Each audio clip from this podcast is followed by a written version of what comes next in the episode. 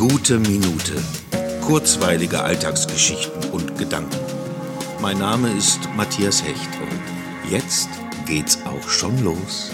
Ich muss mich heute mal bei jemandem bedanken, das ist mir wichtig, weil er einfach einen guten Job macht. Ich denke, er macht gerade den besten Job der Welt. Viel besser kann man einen Job nicht machen. Sicher hat er viele harte Jahre gebraucht, um so weit zu kommen. Umso großartiger ist es, dass es ihn gibt. Denn er zeigt uns in allen Facetten auf, wie man sich nicht zu verhalten hat, was man besser nicht tun und nicht sagen soll.